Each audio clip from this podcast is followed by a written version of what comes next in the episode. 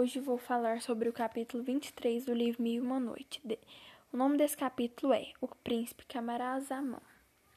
Nesse capítulo é a história de um rei que só tinha um herdeiro um dia perguntou ao seu grão-vizir o que tinha que fazer para conseguir mais um filho. Então o grão-vizir falou: só Deus teria esse poder, que alguns vassalos religiosos poderiam orar nesse sentido.